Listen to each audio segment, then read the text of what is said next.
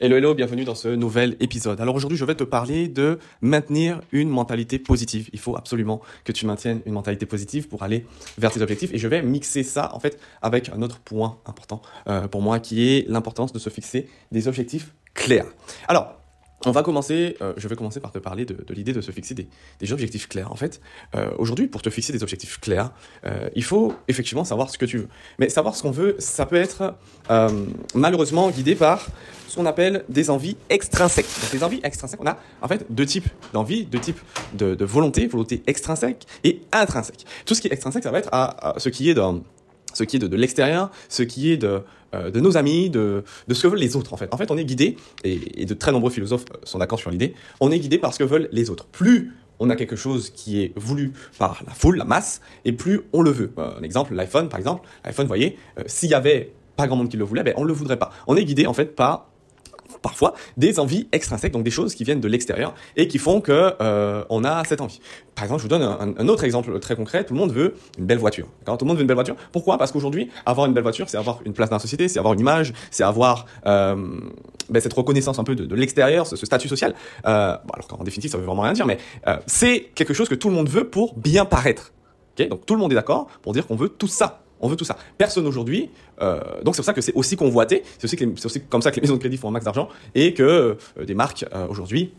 Vous l'aurez compris, je vous donne un autre exemple. Dans le pratique, des marques comme Mercedes aujourd'hui travaillent main dans la main avec Renault, par exemple, pour que vous compreniez un petit peu le, sens que je veux donner à, à cette, à cette métaphore. C'est-à-dire que ils ont compris Mercedes a compris, et c'est très intelligent de leur part, que ce qu'il leur faut, c'est du marketing, et ce qui leur, ce qui plaît finalement aux personnes dans leur voiture, c'est pas l'efficacité du moteur comme en temps de guerre, c'est pas la durabilité du véhicule comme dans les années 70, on achetait une voiture qui nous tenait 20, 30, 40 ans, qu'on on voyait une vie avec qui passait de main en main, c'est cette image. Donc, ils se sont dit, bah écoute, euh, nous on va faire des belles caisses, on va continuer à en faire. Par contre, on va réduire les coûts euh, dans le moteur. Le moteur, les gens n'ont plus rien à faire. Ce qu'ils veulent, c'est l'apparence, c'est la carrosserie. C'est pas le moteur, c'est plus le moteur comme avant. Avant, les moteurs Mercedes, et c'est comme ça qu'ils ont créé leur réputation, c'est grâce à cette image d'increvable, ce, oui, cette image increvable, cette apparence de se dire, ok, Mercedes, ça va être, je vais pouvoir tenir avec la voiture 250 000 ans, je vais pouvoir faire 800 000 km avec. Ils ont carrément fait un musée Mercedes en Allemagne avec des Mercedes qui dépassent le million de kilomètres. C'est parce que c'est cette image avant tout qu'a la marque. Mais ici, ils ont compris en 2000, en 2020, à partir de 2013, où ils ont commencé à collaborer avec Renault, que les gens, ce qui les intéressait, c'était l'apparence du véhicule pour se donner un statut social, parce que ce statut social est convoité, et il est convoité par de nombreuses personnes, donc ça fait que même chez toi, ça clique. Même chez toi, tu te dis, oh, ben j'aimerais bien en avoir une parce que c'est convoité par la masse. Donc c'est ce qu'on appelle des envies extrinsèques, donc des choses qui sont euh, liées non pas à toi mais au désir des autres et qui va influer sur toi, euh, un petit peu comme euh, comme la Mercedes que j'ai citée à l'instant, comme l'iPhone. personne aujourd'hui a envie d'être agriculteur. Voilà, enfin qu'on se le dise, il n'y a pas beaucoup de gens que je connais en tout cas autour de moi. Je sais pas si toi c'est le cas, mais je connais pas beaucoup de personnes autour de moi qui veulent devenir agriculteur parce que c'est pas quelque chose qui est convoité par la masse c'est quelque chose qui correspond à certaines personnes qui écoutent, leur désir est intrinsèque pour le coup. Donc on va du coup, parler maintenant de l'intrinsèque. Donc l'intrinsèque, c'est ce qu'on veut nous vraiment. Donc c'est important de faire le point sur ce qu'on veut par rapport aux autres et ce qu'on veut par rapport à nous. C'est très compliqué à distinguer l'un de l'autre parce que euh, ce qu'on veut par rapport aux autres, ben, on ne sait pas vraiment parce qu'on n'a pas vraiment conscience des fois. Mais moi, je vous le dis honnêtement, je vous donne un exemple. Euh, moi, je voulais vraiment, vraiment, vraiment une Audi R8 et c'était vraiment par rapport à l'apparence, par rapport au statut, par rapport à comment je peux être beau dedans. c'est pas, pas non plus un défaut. Hein. On n'est pas en train de pointer les choses du doigt. C'est pas non plus là le but ni l'idée. Mais ce qu'il faut comprendre avec ça, c'est que euh, de se dire, euh, est-ce que c'est ce que je veux vraiment? Non, en fait, en vérité, je voulais ça par rapport au statut, par rapport à moi, j'aime beaucoup les voitures, etc. Mais c'était plus, voilà, extrinsèque qu'intrinsèque. Intrinsèque, les voitures, je m'en fiche un petit peu. Moi, ce qui m'intéresse, c'est voyager, c'est expériences de vie, c'est les beaux restos, les beaux hôtels, euh, les, les, les, belles expériences, les beaux souvenirs. Et ça, j'en ai pris conscience par la suite en me posant en me posant cette question de savoir est-ce que c'est un désir intrinsèque ou extrinsèque? À partir de là, à partir du moment où vous avez distingué ça, ce qu'il vous faut, c'est de vous fixer des objectifs clairs de vous fixer des objectifs clairs. Clairs et mesurables. Donc c'est-à-dire que des objectifs clairs et mesurables, dernièrement j'étais en coaching avec, quelqu'un euh, avec qui je, voilà, que, je coach simplement, euh, qui a des problèmes de gestion financière, qui a des problèmes de, de, de, de, se bouger le cul. Voilà, on va appeler ça comme ça, euh, BLC, bouger le cul. Il a un problème avec ça, il est un peu trop en détente, il attend un peu trop que ça vienne à lui. Et le problème c'est que quand on a fait le, le coaching ensemble, quand on a fait le diagnostic, parce que pour faire un bon coaching, il faut un bon diagnostic, on a remarqué que dans tous les aspects de sa vie, il était dans l'attente. Dans l'attente que l'agence d'intérim l'appelle, dans l'attente que on l'appelle pour un appartement, dans l'attente que... Et malheureusement, quand on n'est pas proactif dans sa vie, il n'y a rien qui Quand on attend que le karma vienne à nous, le karma ne vient pas. Il faut aller le chercher. Il faut aller le chercher. Il y a une très belle citation biblique qui dit Aide-toi et le ciel t'aidera. Mais elle commence d'abord par Aide-toi. Pas le ciel t'aidera euh, et aide-toi. Non, non, c'est Aide-toi et le ciel t'aidera. C'est dans ce sens-là. Donc, à partir du moment où tu te fixes des objectifs, il faut les fixer de manière claire et objective. Donc, avec cette euh, personne en coaching, on a parlé effectivement de beaucoup de choses, mais d'objectifs avant tout. La première des choses, l'objectif, c'est quoi? Donc il me dit oui euh, moi je vais euh, je veux d'ici un an avoir 10 cas d'économie, je veux pouvoir commencer aider ma famille, je veux pouvoir avoir un appartement, je veux avoir 2000 euros en ligne, je veux. J'ai dit ok ça, c'est la case je veux. Et je veux, toi qui écoutes cet audio, ce podcast, je veux que tu fasses la même chose. Tu fais ta case je veux, c'est bien. Fais la case je veux. C'est hyper important. Ok? Tu prends une feuille, tu mets une, ligne au milieu et tu mets je veux. Qu'est-ce que tu veux Blablabla. Ok. Maintenant en face, tu mets je fais. Ah, ah, ah, ah. Là, ça pique. Hein. Et là, bizarrement, il y en a vachement moins. Tu veux ça et tu en fais, tu fais que ça. Est-ce que tu trouves ça proportionnel Rien que visuellement, là, de suite, maintenant. Est-ce que tu trouves ça logique? Est-ce que tu trouves que tu en fais assez par rapport à tout ce que tu veux? J'ai anticipé un petit peu parce que j'imagine bien que tu n'as pas eu le temps de, tout, noter pendant que j'étais en train de le dire, parce que j'ai fait un espace de 15 secondes. Mais rien que de tête là, je sais déjà que tu sais. Je sais déjà que tu sais. Donc, euh, c'est exactement la question que je vais poser, c'est exactement l'exercice qu'on a fait. Je veux, je fais. Ok, donc tu fais quoi? Ok Bon, ensuite, suite à ça, ce qui est intéressant, c'est de savoir ce qui est possible de faire. Qu'est-ce qui est possible de faire? Donc, le coacher a un business online où il est beaucoup dépendant des clients. Enfin, un peu comme toutes les personnes qui font du business. Euh, sauf que cette personne attend que les clients tombent. Je dis, mon ami, mais comment tu veux y arriver? Si tu es obligé d'attendre que les clients tombent, si tu es obligé d'attendre que eux se décident de passer à l'action pour toi avoir des résultats, est-ce que tu trouves ça logique que ce soit eux qui aient le contrôle de ta vie? Est-ce que tu trouves logique que ce soit Christophe dans l'agence d'intérim qui décide aujourd'hui si tu vas pouvoir manger ou pas? Est-ce que tu trouves ça logique une seule seconde?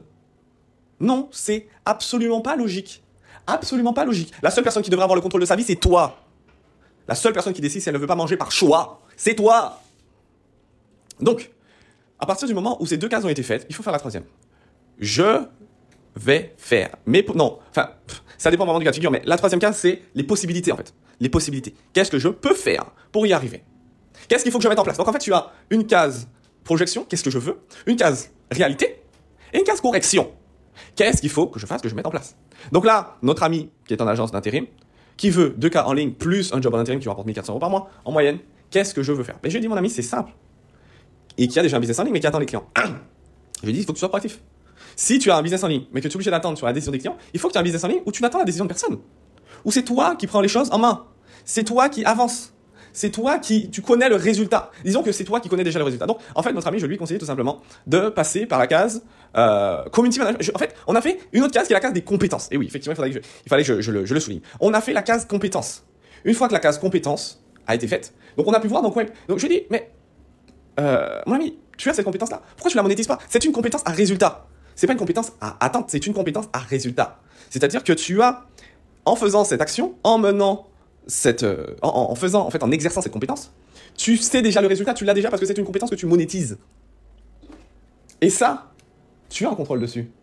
Tu as un vrai contrôle dessus. Tu as un vrai contrôle dessus. Donc, il faut que tu fasses ça.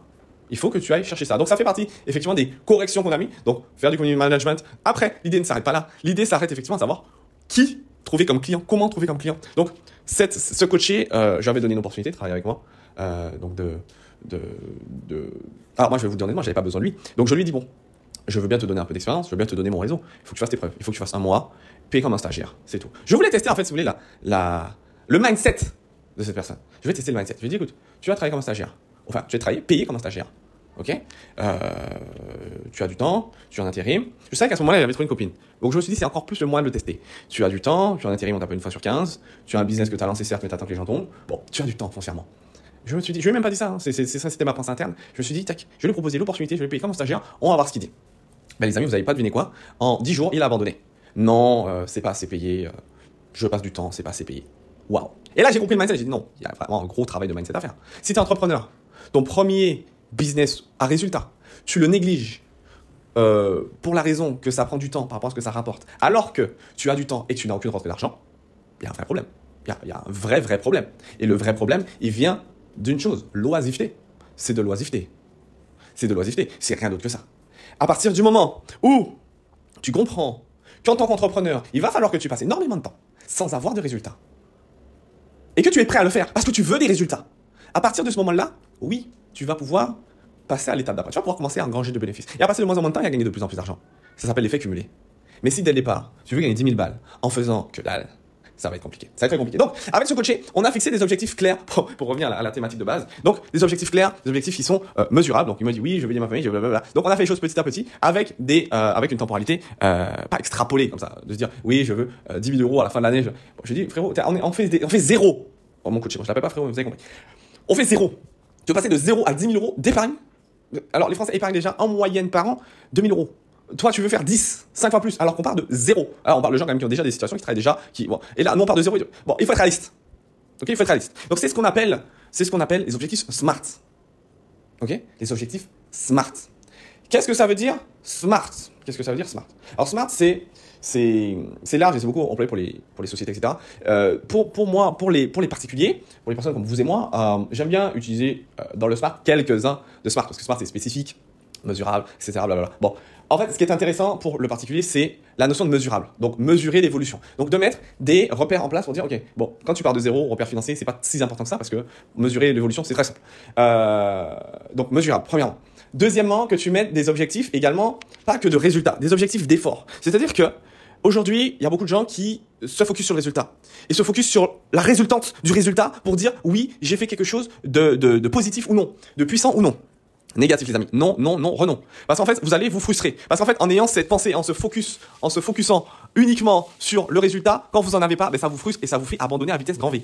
Par contre, si vous focussez sur l'idée que les actions que vous mettez en place font partie du résultat, et c'est exactement ça, parce que c'est dans le process. C'est dans le process. Si vous focussez là-dessus, les amis, eh ben, il y a une chose qui est simple, c'est que vous n'allez jamais quitter la foi et vous allez comprendre simplement que vous avancez. Donc je vous donne un exemple. Je veux faire 1000 euros en plus par mois. Je vais compter dans mes résultats combien de combien de messages j'ai envoyés sur Insta de prospection J'en ai envoyé 800. Ok, boum. J'en ai envoyé 300 de plus que le mois dernier. C'est un résultat positif. J'ai engrangé, j'ai euh, lancé du coup, ça m'a permis de lancer euh, 170 conversations. Allez, on va être pessimiste. 70 conversations. J'ai lancé 70 conversations. C'est 10 de plus que le mois dernier. C'est une résultante positive. Même si ça n'a rien donné, c'est une résultante positive. Voilà, ça m'a permis d'engager tant d'euros. Bon, ça c'est encore autre chose, mais c'est pas c'est pas le sujet. Ok. Donc c'est hyper important de, de, compter ça à, à l'intérieur. Autre notion euh, importante, il faut que ça soit réalisable. On se fixe des objectifs pas trop bas. Ok. Il faut que ça soit quand même motivant. Pas trop haut. Il faut que ça soit quand même réalisable. Il faut que ça soit réalisable. Temporel. Temporellement, c'est le dernier point que je citerai. Temporellement, c'est on se fixe une deadline. Je veux y arriver d'ici à 6 mois. D'ici à 6 mois, je veux faire cet objectif-là. Je veux arriver à cet objectif-là en prenant en compte cette notion, cette notion, cette notion, cette notion, le nombre de personnes à qui j'ai envoyé des messages, le nombre de conversations que j'ai lancées, le nombre de personnes avec qui j'ai eu rendez-vous, le nombre de personnes qui étaient prêtes à signer, le nombre de personnes euh, qui m'ont dit plus tard, le nombre de personnes. Je veux que tu notes absolument toutes ces données. Il faut que tu constates ton évolution tous les mois, sinon tu abandonneras. C'est simple. C'est pas plus compliqué que ça. Ok? Donc, une fois que tu l'as fait sur tes 3 mois, sur tes 6 mois, sur tes 12 ou 9 mois, euh, tu vois déjà beaucoup plus clair et tu es prêt à faire un, effort beaucoup plus long terme. En fait, ça sert à rien de fixer des objectifs à, à 5, 10 ans. C'est bien, mais si t'es pas, si déjà pas capable de le faire à 3 mois, ça sert à rien d'aller chercher à 10 ans. On fait déjà petit à petit. Oui, tu fais des objectifs pour tous les 3 mois et tu verras qu'à force, ta vision va s'agrandir et à force, tu seras capable de faire des objectifs beaucoup plus long terme. Tu seras capable de faire des choses beaucoup plus long terme. Et ça, c'est important et ça, c'est très puissant. À partir de ça, de se fixer des objectifs clairs, je voulais parler avec vous de maintenir la, mentalité positive, mais je pense que ça sera le sujet de notre podcast parce que euh, on a on a très largement dépassé le temps que je m'étais fixé sur la première idée. Euh, donc, on va faire ça sur notre podcast qui aura lieu du coup la semaine prochaine, comme toutes les semaines. Je vous abandonne pas, je suis là, on est là, on est ensemble, et je vous assure que cette année 2024 sera l'année du changement pour moi, mais également pour vous, et c'est pour ça que je partage cette aventure avec vous à travers ce podcast. J'ai envie de rendre euh, le podcast, j'ai envie de faire un podcast euh, pour partager avec vous cette aventure, pour partager cette énergie, pour partager ce, format. J'aime ce format qui, a été popularisé sur Instagram parce que maintenant on filme les gens qui parlent. Bon, c'est vrai que quand on regarde comme ça, etc., je dis mais attends, le but du podcast c'est quand même d'écouter trucs. Et là, on regarde les gens parler. Bon, euh, c'est bien. Franchement, c'est bien. Ça donne une, autre dimension. Et je vous expliquerai dans un podcast, dans un autre podcast, euh, comment ça peut être intéressant de se servir de ça pour avancer également. Mais euh, ce qui est intéressant avec ce format, c'est que vous pouvez l'écouter partout, dans les transports, en voiture, des embouteillages, dans l'avion, en marchant, dans du foot, à salle de sport. Et ça, c'est juste génial. N'oubliez pas de prendre des notes. Prendre des notes, pardon. Je vous fais de gros bisous et je vous aime très fort. À, à très vite et une très très bonne journée.